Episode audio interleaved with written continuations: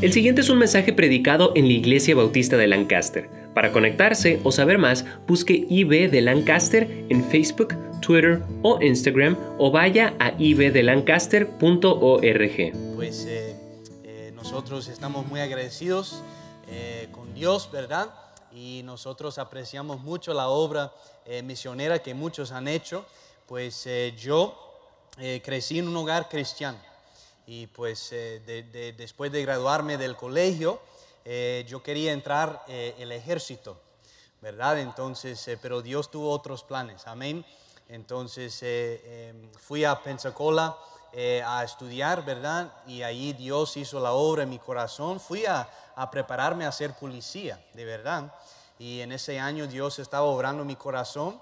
Y después de ese año fuimos a México y ahí, escuchando la predicación de un misionero, eh, Dios tocó mi corazón y ahí, eh, después de la predicación, eh, estuve ahí en el altar arrodillado y dije al Señor, Señor, si tú me puedes utilizar de una forma, estoy dispuesto a ir. Entonces, después de tomar esa decisión, conocí a, lo que es mi esposa ahora, ¿verdad? conocí a ella, una tremenda bendición de Dios, ¿verdad? y de, ahí nos preparamos a salir eh, como misioneros a Honduras. Ahí eh, hemos estado ahí nueve años eh, sirviendo al Señor. como dije esta mañana, empezamos con un misionero aprendiendo el idioma, acostumbramos, acostumbrándonos al clima, la cultura y todo eso, la comida, amén, la baleada. ¿Alguien conoce la baleada? Ok, muy bien. Eh, pues eh, ahí, después de los tres años, eh, Dios nos estaba llamando a, ir al norte, a comenzar una iglesia en un pueblo donde no existía una, iglesia bautista independiente. Ahí empezamos tocando puertas y Dios obró.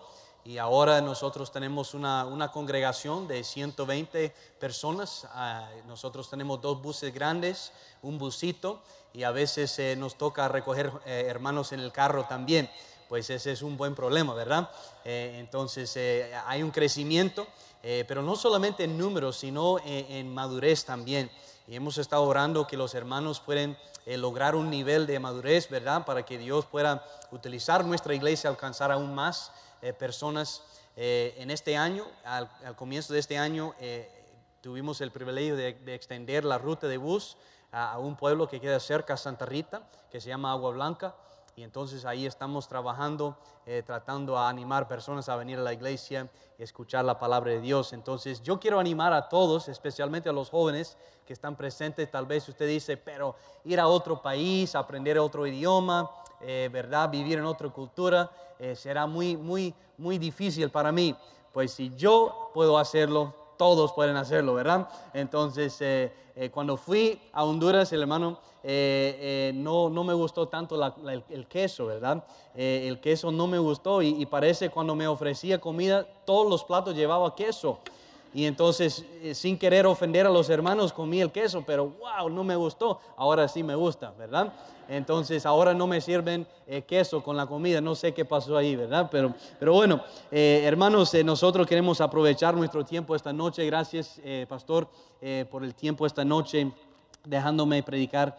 Y pues nosotros, el deseo mío es ser de bendición. esta noche estoy acompañado con mi esposa y mis tres hijos. pónganse de pie, por favor, para que todos puedan conocer, ¿verdad? Ahí está mi esposa, mi hijo Lee, ¿verdad? Y Cali y Jake. Y pues eh, doy gracias a Dios por ellos, ¿verdad? Eh, no solamente, eh, ¿cómo le puedo decir? No solamente me, están acompañando a Honduras, sino ellos tienen la carga también. Y ellos están trabajando a mi lado. mi hijo Lee es el capitán del bus. yo conduzco el, el, bus y él es el capitán. entonces él me está ayudando. Él también es ujier. Y cuando no viene el hermano, eh, eh, los hermanos que son ujieres, eh, le toca a mi hijo menor, ¿verdad? Jacob, a, a ser ujier también. Entonces ellos están aprendiendo cómo tocar el piano y mi hija está tan emocionada a tocar el piano en la iglesia. Pues yo doy gracias a Dios por una familia que está dispuesta a trabajar, ¿verdad? pues la obra del Señor no es simplemente sentarnos y cruzar los brazos y, y ver a Dios hacer algo maravilloso. Eh, nos toca sudar la camiseta, ¿verdad? Nos toca trabajar y hacer sacrificios y estoy eh, muy agradecido eh, con la familia que Dios me ha dado. Pues sin perder más tiempo, hermanos, queremos empezar la, el sermón esta noche. Si usted, usted trajo su Biblia, ¿verdad? Ok, muy bien. Yo siempre digo a los hermanos en la iglesia, es como pedir una baleada sin la tortilla, ¿verdad? No tiene sentido. Entonces venir a la iglesia sin su Biblia no tiene sentido, ¿verdad? Tiene que traer la Biblia. Entonces vamos a buscar el libro de 1 Corintios esta noche, 1 Corintios capítulo 15. Y el título del mensaje esta noche es El mensaje y su vehículo. El mensaje y su vehículo. Quiero hablar esta noche acerca de las misiones, eh, dándole quizás una explicación bíblica acerca de las misiones y, cómo nosotros, como una iglesia, a una, iglesia hispana aquí en, en, los Estados Unidos, cómo nosotros podemos trabajar juntos, colaborando para ver este mundo alcanzado con el Evangelio. Entonces vamos a ver bíblicamente cómo podemos hacerlo y, ver la responsabilidad que cada, que cada uno de nosotros eh, que tengamos esta noche. Pues estamos ahí en 1 Corintios capítulo 15 y la primera cosa que queremos ver esta noche es, número uno, el mensaje. Si usted está tomando notas, eh, escribe ahí número uno, el mensaje. Y ahora queremos dar una buena explicación, una buena descripción de lo que es el mensaje bíblicamente. Encontramos lo que es el mensaje eh, y nosotros hemos dado el, término o la palabra eh, el evangelio el mensaje es el Evangelio. Y vamos a ver exactamente lo que es el Evangelio en este pasaje esta noche. Mira lo que dice en versículo 3 de 1 Corintios 15. La Biblia dice, porque primeramente os he enseñado lo que asimismo recibí, que Cristo murió por nuestros pecados conforme a las escrituras. Eso es número uno.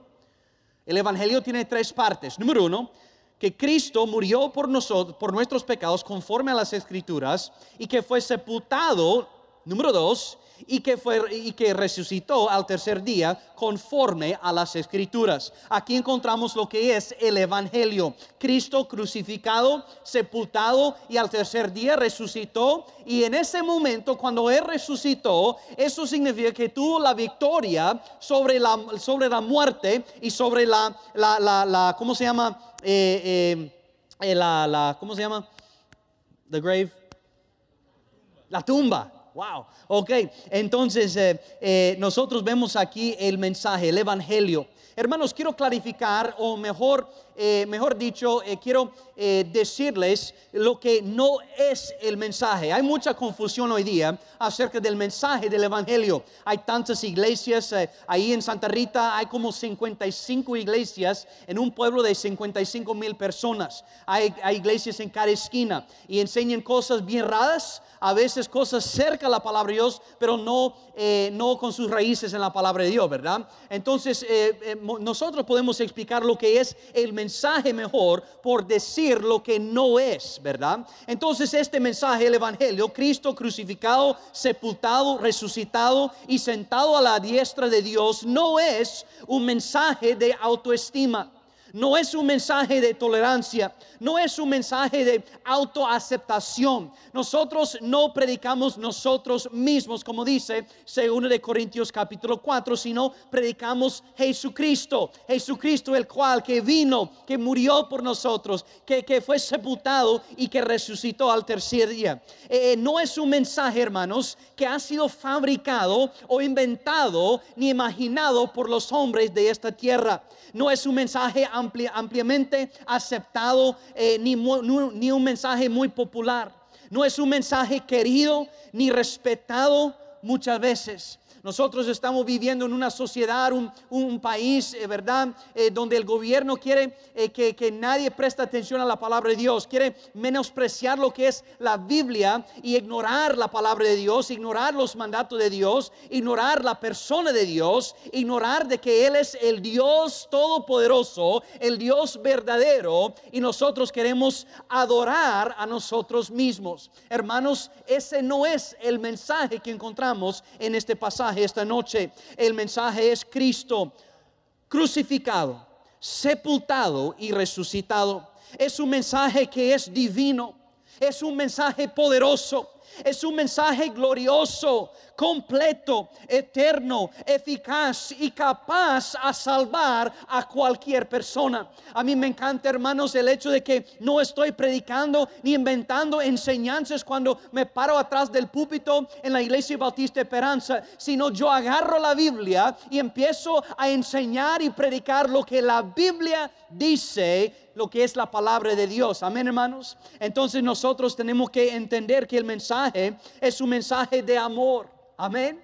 Es un mensaje de justificación, de gracia, de perdón, santificación, adopción, redención y propiciación. Este es un mensaje que no puede comparar a cualquier otro mensaje en este mundo. Es un mensaje especial, es un mensaje divino, es un mensaje para todos aquí en esta tierra. Este es un mensaje tremendo, es un mensaje que salva, es un mensaje que rescata, es un mensaje que redime a las personas, que transforma a las personas. Antes un drogadicto, después un siervo de Dios en la iglesia, quizás enseñando la palabra de Dios. Hermanos, hemos visto personas al punto a divorciarse y, detrás de, este mensaje y a entender que Cristo vino y murió para pagar el precio de sus pecados. Ellos eh, se, se reconciliaron y están juntos, sirviendo juntos en familia en la iglesia. Hermanos, este mensaje es todopoderoso. Este mensaje, mensaje convierta, santifica, purifica y lava a nosotros de todos nuestros pecados. Amén, hermanos. Wow, un tremendo mensaje. Pero hermanos, yo creo que eh, este mensaje, hablando de este mensaje, a mí me encanta el hecho de que este mensaje, más que todo, es un mensaje diseñado para todos. No es un mensaje eh, exclusivamente para algunos ricos, ¿verdad? No es un mensaje exclusivamente para los inteligentes. No es eh, un mensaje exclusivamente para los, para los guapos, ¿verdad? Ni solamente para los flacos, gloria al Señor, ¿verdad? Este es un mensaje, hermanos, diseñado para todos. No importa el pasado de su vida, no importa lo que usted ha hecho, lo que usted ha experimentado, lo que usted ha pensado ni ha dicho. Hermanos, este mensaje fue diseñado por un Dios todopoderoso para todos en este mundo.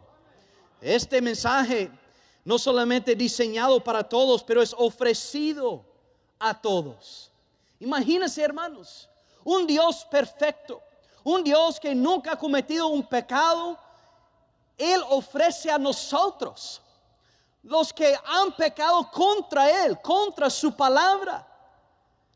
Y por nuestros pecados su Hijo fue clavado en la cruz del Calvario. Pero hermanos, Él, a pesar de todo eso, nos ofrece este mensaje. Diseñado para todos, ofrecido a todos pero óigame bien, hermanos, este mensaje es capaz de salvar a todos. Capaz de salvar a todos. Entonces, este mensaje, una buena explicación del mensaje. Cristo vino. Usted todavía tiene un aprecio. Cuando usted piensa en la salvación suya, el momento cuando usted escuchó por la primera vez ese mensaje, hay una emoción en su corazón hoy al pensar y recordar lo que Dios hizo en ese momento, cuando Él tocó su corazón, cuando Él dijo a usted a través del Espíritu Santo, usted necesita un Salvador, usted necesita ser perdonado, usted necesita ser adoptado en la familia mía. Y hermanos, cuando pensamos en eso, cuando recordamos ese momento que Dios nos salvó a nosotros, nos da mucha alegría.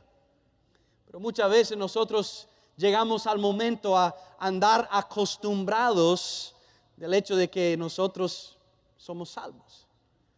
Ya no nos afecta tanto hoy día. Ya nosotros hablamos así como, como, como, como fuéramos hablando del trabajo o hablando de otra cosa. Pero hermanos, esta es la cosa más maravillosa que ha sucedido en nuestra vida. El mensaje, la palabra de Dios, el Evangelio. Al entender lo que es el Evangelio, hermanos, podemos entender esta noche lo que es el vehículo del mensaje. Si este mensaje fue diseñado para todos, ofrecido a todos y capaz de salvar a todos, ¿cómo vamos a poder llevar este mensaje a todos? Hermanos, hay gente viviendo todavía en unos tribus bien retirados en el país de, de, África quizás, que nunca han escuchado de este mensaje, del perdón de Dios, del amor de Dios. Hermanos, ¿cómo vamos a nosotros llevar este mensaje a ellos para que tengan oportunidad a oír de un Dios que le ama? Quiero decirles esta noche que el vehículo de este mensaje se llama las misiones. Ese es el vehículo. Y hermanos, ese es un vehículo bíblico que Dios nos ha dado para llevar el Evangelio a todas criaturas. Las misiones. Vaya conmigo al libro de Romanos, por favor. El libro de Romanos.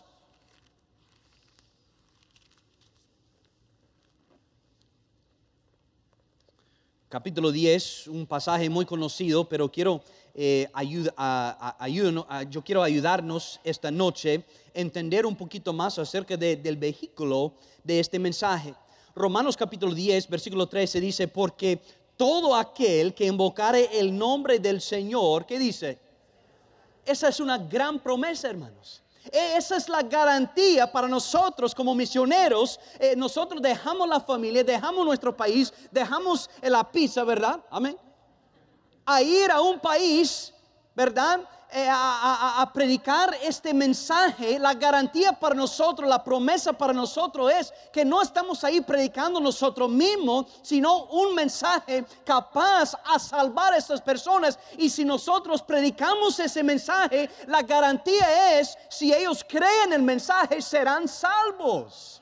Eso es lo que me anima a seguir adelante domingo tras domingo tras domingo predicando la palabra de Dios. Si alguien en la congregación escucha ese mensaje por medio de fe depositado en ese, en ese, en ese mensaje en Cristo, ellos serán salvos. Pero mire hermanos, versículo 14, ¿cómo pues invocarán? Esto es tremendo.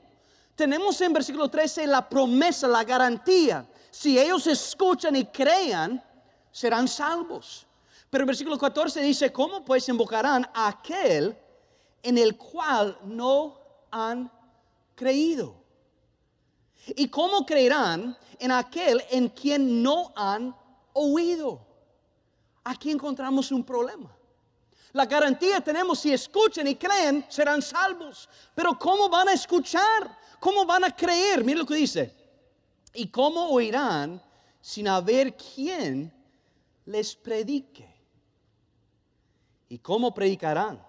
Oiga bien, si no fueran enviados. Como está escrito, cuán hermosos son los pies de los que anuncian la paz, de los que anuncian buenas nuevas. Entonces, ¿qué son las misiones mundiales? Es la obra divina y salvadora de Dios que es envuelto en un mensaje muy simple, lo cual es el Evangelio. Y este mensaje es llevado a, las cuatro esquinas del mundo por los mismos pecadores, oiga bien, por los mismos pecadores que han creído y han aceptado ese mismo mensaje. O sea, Dios ha elegido a usar a nosotros, los pecadores salvos por la gracia de Dios, a llevar ese mensaje a otros que necesitan oírlo. Qué tremendo, hermanos. A veces me pongo a pensar, ¿verdad? Que Dios, siendo un Dios todopoderoso, fácilmente puede eh, decidir hoy que ya no va a usar a nosotros, sino los árboles y los ríos y las piedras, anunciar la gloria de Dios. Pero es tremendo, hermanos, que Dios ha escogido a nosotros a llevar el Evangelio, los mismos que han sido perdonados y rescatados. Quiero decirle esta noche, hermanos, las misiones, el mensaje por medio del vehículo de las misiones, yendo a todas las criaturas en este mundo, las misiones existen porque el mensaje es para todos. Las misiones existen hoy porque el mensaje es para todos. Juan 3, 16 dice, de tal manera Dios amó a qué? Al mundo. Todas las personas que han nacido en este mundo. Romanos capítulo 10, versículo 13 dice, porque todo aquel, todo aquel, no importa dónde ha nacido, no importa el idioma que habla, no importa la comida que le guste, ¿verdad? La Biblia dice, todo aquel que invocare el nombre del Señor, ¿qué dice? Será salvo. Vaya conmigo a 1 de Timoteo, por favor. 1 de Timoteo, rápidamente. 1 de Timoteo 2.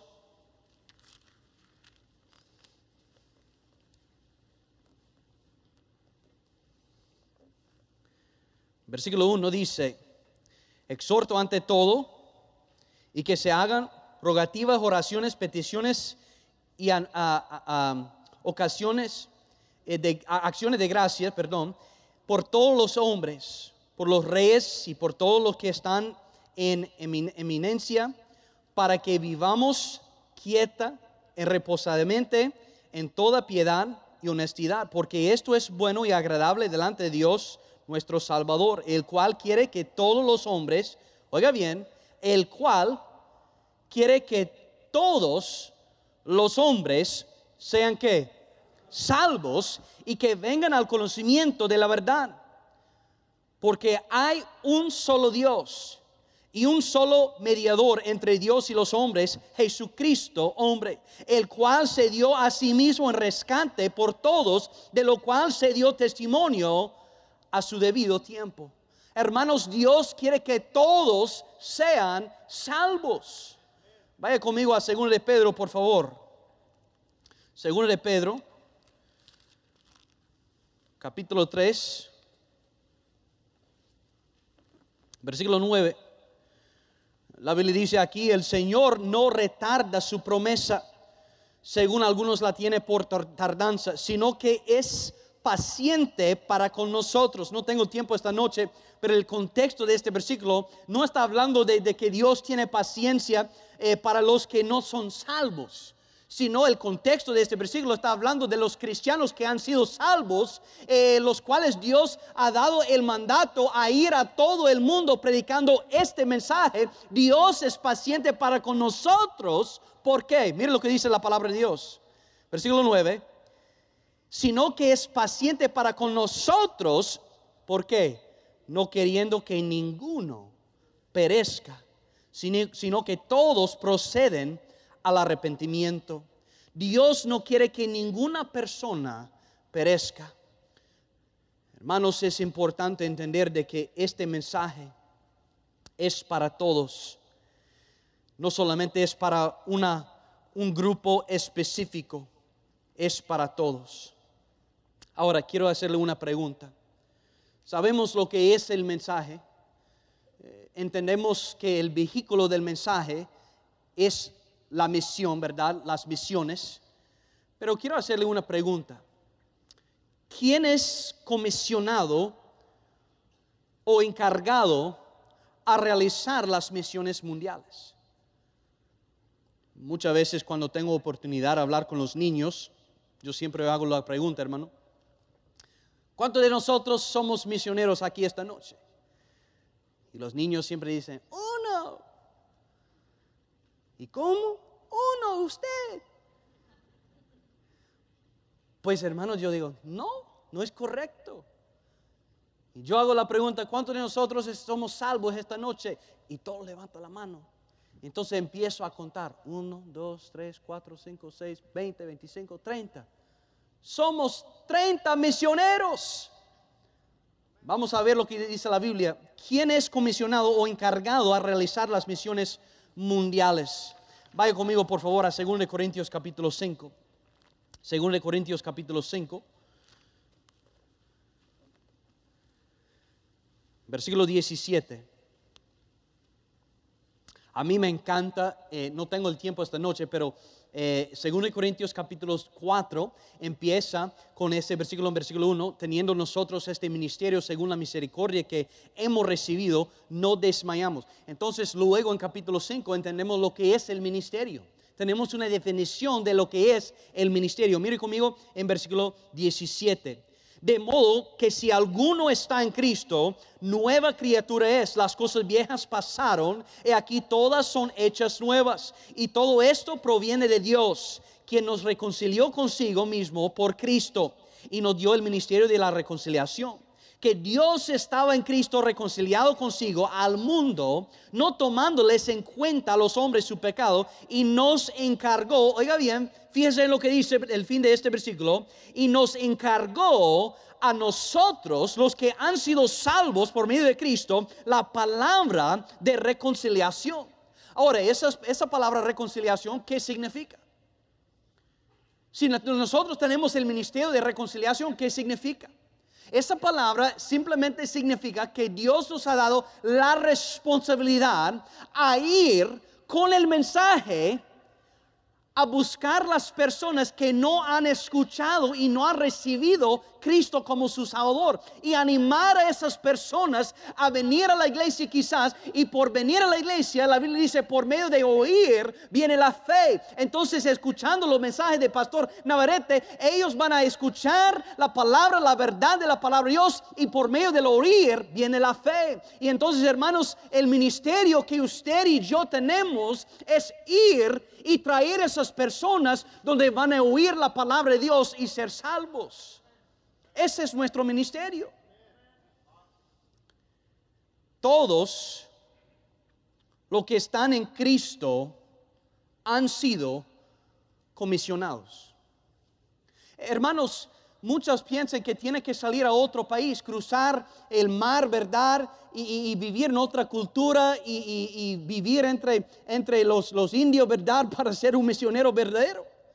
Hermanos, óigame bien, las misiones mundiales dependen de las misiones locales. Si ustedes no están trabajando como misioneros aquí, nosotros los misioneros no podemos trabajar en otro país. ¿Por qué? Porque una iglesia que no está eh, tratando de alcanzar su Jerusalén no va a poder apoyar a misioneros a salir a otros países a predicar la palabra de Dios.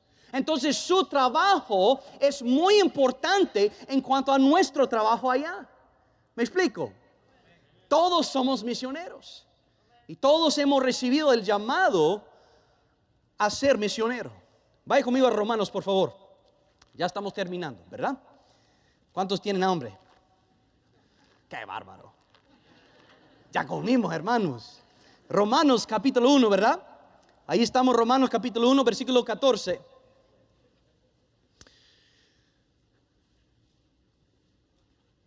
Dice la palabra Dios, a griegos y a no griegos, a sabios y a no sabios, fíjense en las últimas dos palabras de este versículo, dice, soy, ¿qué diga? Deudor. Soy deudor. ¿Qué implica eso? Digamos nosotros esta noche, eh, ¿cómo se llama? ¿Cómo se llama usted, hermano? Aquí. Oscar. ¿Ok? Eh, vamos, a, vamos a decir esta noche que Oscar eh, no tiene nada de deudas eh, al hermano Navarrete, ¿verdad? Él no, le debe nada al pastor Navarrete, ¿verdad? Eh, anda libre de las deudas, ¿verdad? No ha prestado ni un centavo. Entonces, esta noche, ¿verdad? Eh, yo me acerco a, hermano Oscar, ¿verdad? Oscar, ¿verdad? y, y, digo, mire hermano, yo, necesito entregar este dinero de 500 dólares. ¿Le parece, hermano? ¿O más? Mil, mil, ok, mil necesito entregar este dinero al, pastor Navarrete. Y cuando yo entrego, hermanos, óigame bien, cuando yo entrego el dinero al hermano Oscar, sin deber a él antes, ahora cuando él recibe el dinero, él ya se convirtió en deudor al hermano Navarrete. ¿Me están siguiendo esta noche? Entonces, hermanos, oigan bien, hasta que el hermano Oscar se acerca al pastor Navarrete a entregar el dinero y salir del deber que él tiene, ¿verdad? él sigue siendo deudor a Pastor Navarrete. Ahora, nosotros hemos recibido algo mucho más tremendo que mil dólares. Amén. Dios nos ha salvado. Y nosotros por medio de la salvación hemos sido comisionados también, enviados por Dios a predicar el Evangelio a todo el mundo. En realidad, hermanos, cada uno de nosotros, usted y yo, somos deudores a todos los incrédulos en este mundo. Hasta que usted llega a la puerta de ese hermano, perdón, a ese amigo, ese vecino, ese compañero de trabajo, hermanos, nosotros sigamos siendo deudores de la palabra de Dios, el Evangelio, a esas personas soy deudor. Y muchas veces, hermanos, para, para ser sincero esta noche, muchas veces ignoramos de que somos deudores. Ignoramos el hecho de que Dios nos ha enviado a llevar el Evangelio. Entonces nosotros somos los enviados encargados. ¿Dónde se realizan las misiones mundiales? Usamos el término misiones mundiales porque tenemos que llevar el mensaje a todo el mundo. Sea difícil, sea fácil, tenemos que hacerlo. La Biblia dice en Marcos capítulo 16, versículo 15, ir por todo el mundo. Mateo 28, 19 dice, por tanto, ir y hacer discípulos a todas las naciones. Hermanos, quiero decirles esta noche en cuanto a, mi filosofía, en cuanto a discipular a personas. Eh, la gran comisión consiste de varios pasos. No solamente ir, tocar la puerta y ganar esa, esa, esa persona a Cristo, sino la gran comisión involucra muchas más cosas. La Biblia dice, tenemos que ir a todo el mundo predicando el Evangelio, discipulando y enseñando a ellos, bautizándoles entonces vemos aquí tres pasos. Tenemos que ganarles a Cristo, tenemos que ver a ellos, animar a ellos a bautizarse, tomar el siguiente paso de obediencia y luego disipular y preparar a ellos para que vayan a anunciar las buenas nuevas a otras personas. Ya cuando ellos son capaces de anunciar las buenas nuevas, ya hemos salido del deber y podemos empezar con otro. Amén. Eso es completar la gran comisión. Pero lo que sucede muchas veces es nosotros ganamos a Cristo, una persona y decimos, Dios le bendiga, y vamos para otra puerta. Y dejamos ahí a, ellos solitos sin animarlos a bautizarse, sin discipular a ellos y enseñar a ellos y preparar a ellos a ganar almas también. Y entonces nosotros estamos dejando, por un lado, la responsabilidad que Dios nos ha dado. Se calcula que de los 5 mil millones de personas viviendo en este mundo, 3 millones viven en grupos de personas no alcanzados, con poco o ninguno acceso al Evangelio de Jesucristo. Hay aproximadamente 16.300 grupos de personas únicas en el mundo, de los cuales unos 6.500 son considerados como no alcanzados ese término no alcanzado quiere decir que nunca han tenido el privilegio a oír la palabra de Dios, el Evangelio. Ellos nacen, viven y mueren sin oír eh, ni, ni quisiera una vez el nombre de Jesucristo. Eso es tremendo. La gran mayoría de estos grupos Quizás 900, eh, perdón, 90, 95% de estos grupos menos alcanzados o no alcanzados existan en la ventana 1040. Y menos, oiga bien hermanos, con tantas personas, miles de personas en esta ventana 1040, solo 10% del trabajo misionero se hace entre estas personas. Y esta noche quiero preguntarles, ¿Estamos haciendo bien o no estamos haciendo bien? No vengo a regañar a la iglesia esta noche, ¿verdad? Pero vengo a animarles. A, reconocer la gran comisión, la gran responsabilidad que Dios nos ha dado a llevar este tremendo mensaje a todo el mundo. Hermanos, le voy a decir algo. ya, ya, ya, ya terminé. Voy a cerrar la Biblia, ¿verdad? Para que, para que sepan que no voy a seguir predicando. Pero quiero decir algo, hermanos. Yo, e, en este mes de octubre, tuvimos un mes de misiones en nuestra iglesia en Santa Rita. Y yo, yo estuve enseñando a la iglesia acerca de las misiones y, y preparando a ellos a empezar eh, eh, eh, este, eh, promesa de fe en la iglesia. Nosotros ya apoyamos ocho misioneros en nuestra iglesia y nosotros apoyamos económicamente cada mes a, a ocho misioneros. Pero hermanos, yo estaba animando a ellos. Porque muchas veces el concepto, que tenemos eh, eh, es que todos los misioneros tienen que salir de los Estados Unidos. Porque ahí tienen todos los recursos. Pero óigame bien, hermanos. Nosotros hacemos lo que queremos hacer. ¿Me están escuchando esta noche? Si queremos un café de, eh, Starbucks, ¿verdad? Vamos a comprarlo. Pero si queremos apoyar a otro misionero, vamos a hacerlo también. Si queremos. Y óigame bien, hermanos, yo creo, entre 10, 15 años, vamos a ver más misioneros, óigame bien, más misioneros saliendo de, los países de Centroamérica, yendo a otros países como misioneros que están saliendo de los Estados Unidos. Eso debería de animarles a ustedes, ¿verdad? Porque yo veo entre los, los latinos, los, los hispanos, ¿verdad? Que hay un gran amor para Dios. Y ahora nosotros estamos agarrando el concepto de las misiones y nosotros estamos formando una carga, un corazón para el mundo, que ellos conozcan al Salvador del mundo. Y hermanos, nosotros tenemos que entender que quizás esta noche Dios está tocando el corazón de un joven, una jovencita, una pareja. Y eh, quizás Dios está llamando a ustedes a salir y llevar este mensaje por medio de las misiones a una familia que está esperando la verdad. Hermanos, eso es tremendo. Y quiero decirles, hermanos, que me, me antes de salir al, al campo misionero me han ofrecido mucho, muchas oportunidades del trabajo, ¿verdad? Trabajando con mi papá, vendiendo carros, ¿verdad? Ganando un buen dinero. Eh, otras iglesias me han ofrecido eh, posiciones de como pastor de los jóvenes y cosas así. No es que soy un gran predicador, pero verdad, Eh, a veces hay una necesidad, verdad, y, quieren agarrar cualquier persona, no importa, verdad. Entonces ahí, hermanos, yo decidí ir al campo misionero. Hermanos, a ver lo que Dios ha hecho, yo creo que es la vida mejor que cualquier otra vida. Eh, predicar la palabra de Dios, hermanos. Usted, míreme, hermanos. Muchos dicen, pero yo quiero que mi hijo sea doctor.